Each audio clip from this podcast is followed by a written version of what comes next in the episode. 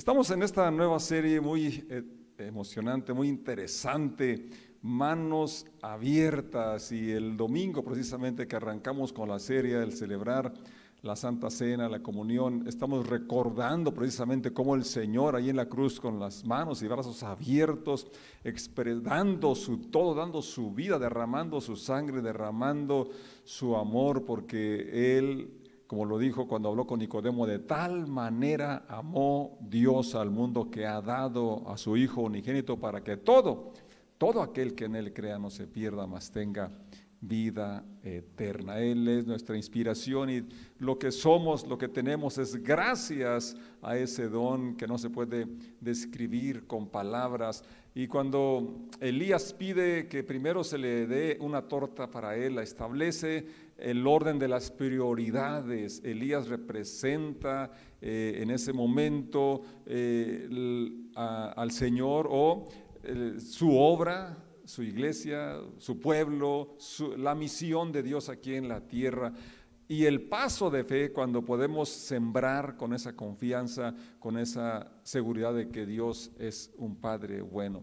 Yo quiero compartirles la porción de Juan capítulo 12, donde nos habla de una mujer muy agradecida que estaba tan contenta que estuvo pensando de qué manera expresaría, podía expresar esa gratitud, ese amor, esa devoción que sentía hacia el Señor. Y eh, voy a leer del versículo 1 al 13 del Evangelio de Juan en la NTV. Seis días antes de que comenzara la celebración de la Pascua, Jesús llegó a Betania, a la casa de Lázaro, el hombre a quien él había resucitado. Prepararon una cena en honor de Jesús. María servía y Lázaro estaba entre los que comían con él. Entonces María tomó un frasco de casi medio litro de un costoso perfume preparado con esencia de nardo. Le ungió los pies a Jesús y lo secó con sus propios cabellos. La casa se llenó de la fragancia del perfume. Sin embargo, Judas Iscariote, el discípulo que pronto lo traicionaría, dijo, ese perfume valía el salario de un año. Hubiera sido mejor venderlo para dar el dinero a los pobres. No es que Judas, a Judas le, le importaran los pobres, en verdad era un ladrón y como estaba a cargo del dinero de los discípulos, a menudo robaba una parte para él. Jesús respondió, déjala en paz. Esto lo hizo en preparación para mi entierro. Siempre habrá pobres entre ustedes, pero a mí no siempre me tendrán. Padre, gracias por tu presencia y que estás en cada casa donde hoy estamos haciendo iglesia a distancia. Gracias porque para ti no hay distancia y en esta hora ruego que tu Espíritu llene nuestros corazones, nuestra mente, nos ilumine eh, para con esta lectura poder ser inspirados a servirte y a expresarte nuestro amor y gratitud. En el nombre de Jesús. Amén. Amén.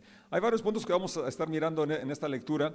Vamos a regresar al versículo 1, donde nos dice eh, cómo están ahí, en, Jesús llega a Betania, eh, donde vivía precisamente Lázaro, a quien había resucitado. La introducción para lo que sigue se enmarca con este acontecimiento singular que muchas personas seguían a Jesús y también querían ver a Lázaro porque realmente era algo extraordinario, como Jesús había levantado a Lázaro y ya tenía cuatro días de muerto. Y ahí el Señor mostró su poder, hablando vida, soltando vida y ordenándole a Lázaro que saliera, que se levantara de, de la tumba.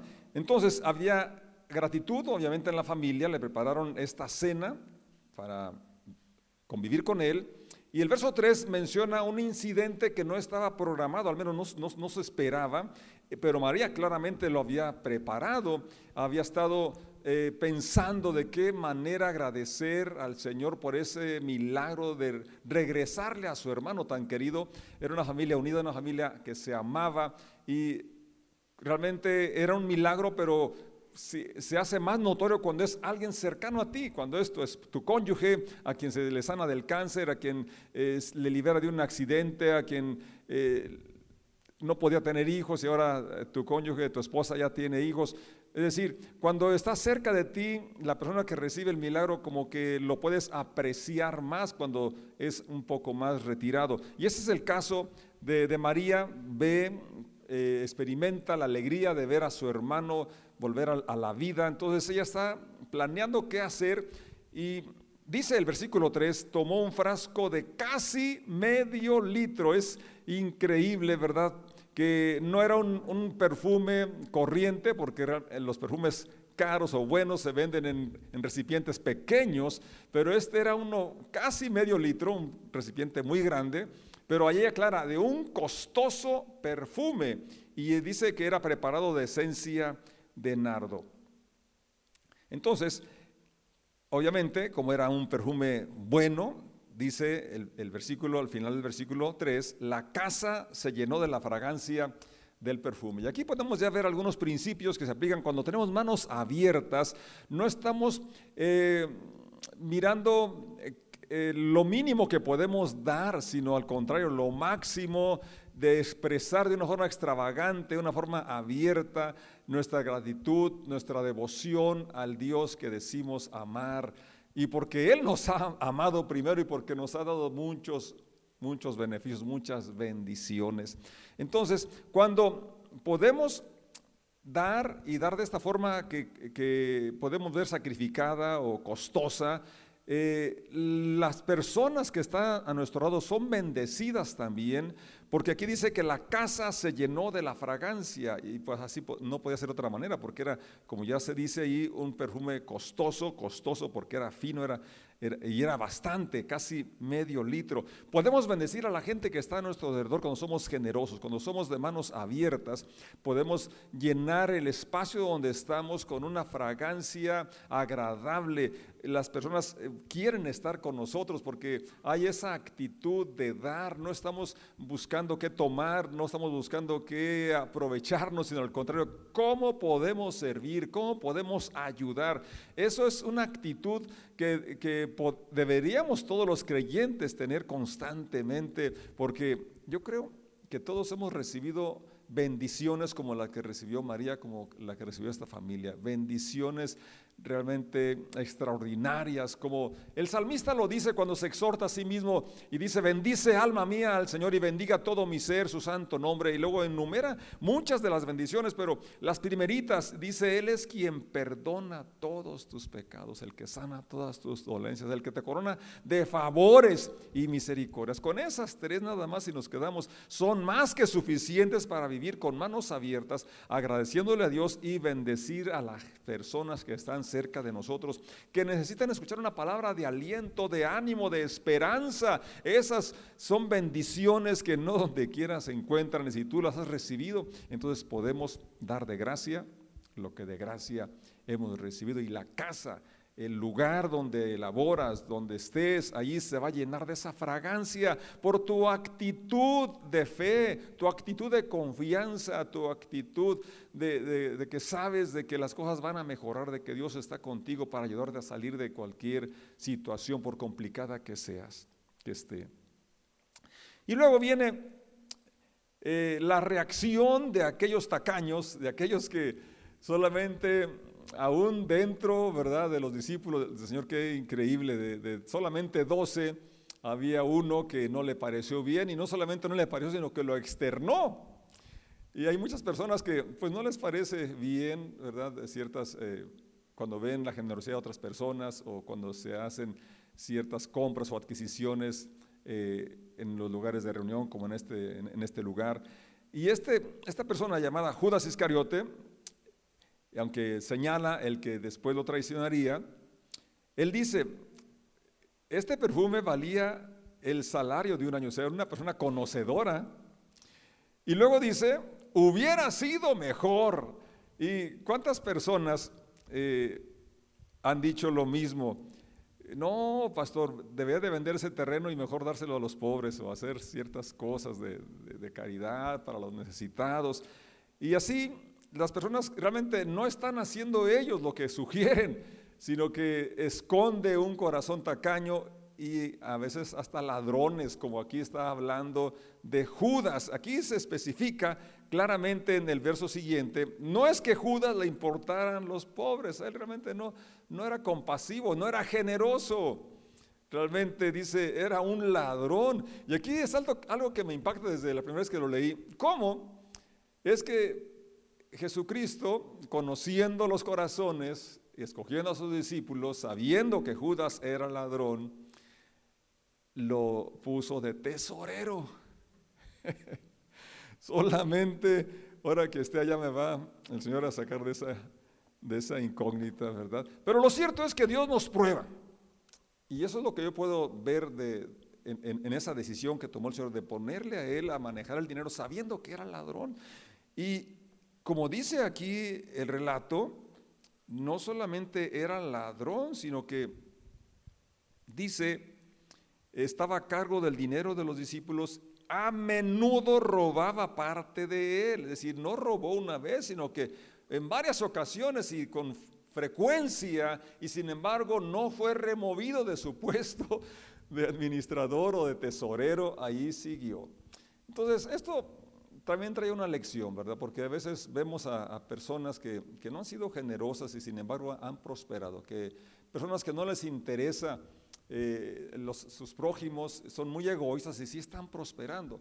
Entonces, yo creo que es una, son dos cosas importantes que yo puedo ver en esto. Una, que vamos a ser probados en, los lugares donde tenemos debilidades y sobre todo en la administración de los recursos y concretamente del dinero, cómo lo estamos administrando. Y ojalá que ninguno seamos ladrones y estemos robando aquello que, con lo cual podemos honrar a Dios, eh, contribuyendo para la extensión del Evangelio en las diferentes formas.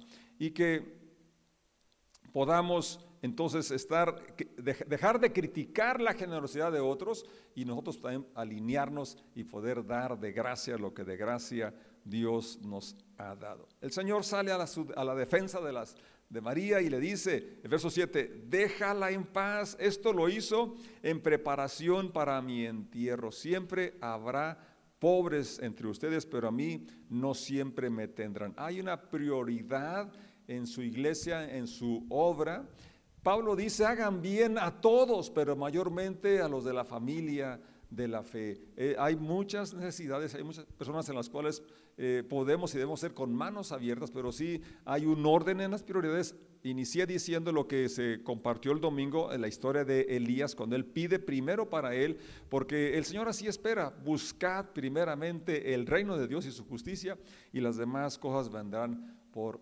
añadidura. Hay un ejemplo que Pablo nos relata en la segunda carta a los Corintios, capítulo 8, versos 1 al 5, de las iglesias de Macedonia, porque podríamos decir, bueno, María tenía la capacidad de, gastar eh, tanto dinero y la verdad es, importante que no dice, bueno, sí dice eh, cuánto valía y luego incluso que era lo que equivalía al salario de un año. A veces nosotros damos una ofrenda, una ayuda, y es lo de dos días o tres días, que hace una semana, y se nos hace que somos muy generosos. María era lo que podía ganar una persona en un año y ahorrándolo al 100%. Entonces, eh, esto es un llamado para todos los que tienen eh, negocios, que tienen ingresos mayores a la mayoría de las personas y que a veces nos sentimos muy generosos cuando damos una aportación, pero que realmente no, no es como en el caso de María, pero María tenía eh, una gratitud muy grande, un amor muy grande, y lo cierto es que cuando hay gratitud, cuando hay amor, se busca la forma de expresarlo, y María encontró la forma, y ojalá que tú y yo también tengamos esa gratitud y podamos ser así de generosos. Y Pablo menciona, lo, que voy a leer enseguida porque menciona cómo los de Macedonia eran personas pobres. Y dice, ahora quiero que sepan, amados hermanos, lo que Dios en su bondad ha hecho por medio de las iglesias de Macedonia. Dios obra a través de las personas que somos con manos abiertas, que somos generosas, sin importar el nivel socioeconómico. Es decir, no importa que tengas mucho o que tengas poco, Tú y yo podemos ser canales de bendición si tenemos manos abiertas, si somos generosos, podemos bendecir. Porque ya hemos sido bendecidos. Y traemos la bendición que se le dio a Abraham. Te voy a bendecir para que seas bendición para otros. Estas iglesias, verso 2, están siendo probadas por muchas aflicciones. Y además son muy pobres. No eran pobres, eran muy pobres y además de su limitación económica o de la pobreza, estaban pasando por muchas aflicciones, pero a la vez rebosan de abundante alegría. Una persona generosa es alegre, es algo que le va a caracterizar está feliz, está contenta, no, no va a estar quejándose por lo que no tiene, va a apreciar, va a valorar lo que tiene y lo va a compartir y eso, como oímos el domingo muy atinadamente, va a generar esa satisfacción, esa, esa felicidad. Y es precisamente lo que pasaba con las iglesias de Macedonia. A la vez, estaban con aflicciones, eran muy pobres, pero a la vez, en esas circunstancias, rebosaban de abundante alegría. No solamente tenían alegría, sino que rebosaba, fluía, se les notaba que estaban alegres, la cual se desbordó en gran generosidad, o sea, se manifestó aquella alegría, aquella, eh, lo que había en su corazón se desborda con la generosidad. Cuando damos es una manera de mostrar gratitud, mostrar amor, mostrar alegría produce alegría, pero tiene la forma de manifestarla. Verso 3, pues puedo dar fe de que dieron no solo lo que podían. Cuando el Señor reprendió a Judas, dijo, ella ha hecho lo que podía.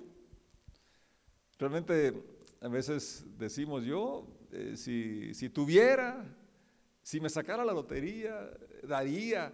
Bueno, pues, pero puedes hacer algo. Realmente no te has sacado la lotería o no tienes mucho dinero, pero tienes algo. Entonces, lo que importa aquí es que hagamos lo que podemos y no nos estemos quejando por que no podemos hacer lo que no podemos. Y dice Pablo, hablando de esas personas que tenían una pobreza extrema y muchas aflicciones, dice una vez más el verso 3, puedo dar fe de que dieron no solo lo que podían, sino aún mucho más. Y lo hicieron por voluntad propia, eso es lo interesante, ¿verdad? Darlo por voluntad propia. No suplicaron una y otra vez tener el privilegio de participar en la ofrenda para los creyentes de Jerusalén. Incluso hicieron más de lo que esperábamos, porque su primer paso fue entregarse ellos mismos al Señor. Yo creo que todos podemos dar ese primer paso si no lo has dado. Y de allí entonces podemos vivir con manos abiertas y ser generosos, porque nuestro Padre es generoso. Y los padres, ¿verdad? los hijos nos parecemos invariablemente a nuestros padres. Entonces, el primer paso que hicieron los de Macedonia es lo que podemos hacer si no lo hemos dado. Y si ya lo dimos, pues vamos a continuar en ese rumbo, porque la verdad no hay otra satisfacción más grande aquí en la tierra que vivir para dar, para servir, porque cuando damos recibimos y lo que tenemos lo hemos recibido.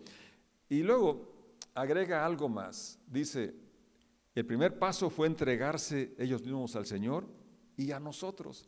Porque eso es, es importante cuando podemos, como una vez más me refiero a la lectura del primer libro de Reyes que se leyó el domingo para el tema, cuando Elías pide primero a él, es porque hay una adhesión a, a la causa de Dios, hay una adhesión a la iglesia, cuando colaboramos, cuando participamos, cuando queremos ser parte del equipo de, trabajo en la, congregación donde asistimos. Esto habla de esa adhesión, cómo nos sumamos, sabemos que juntos podemos llegar más lejos, podemos alcanzar más. Si nos unimos muchos generosos, podemos bendecir a más personas. Y es lo que hicieron estas, estas, eh, estas iglesias de Macedonia, se unieron, se entregaron a Dios primero y luego a nosotros. Y esto es importante, que tú te comprometas en la congregación donde, donde vives, donde sirves, donde te congregas, que no solamente asistas, sino que participes, que seas generoso con tu tiempo, con tus talentos, con tus recursos,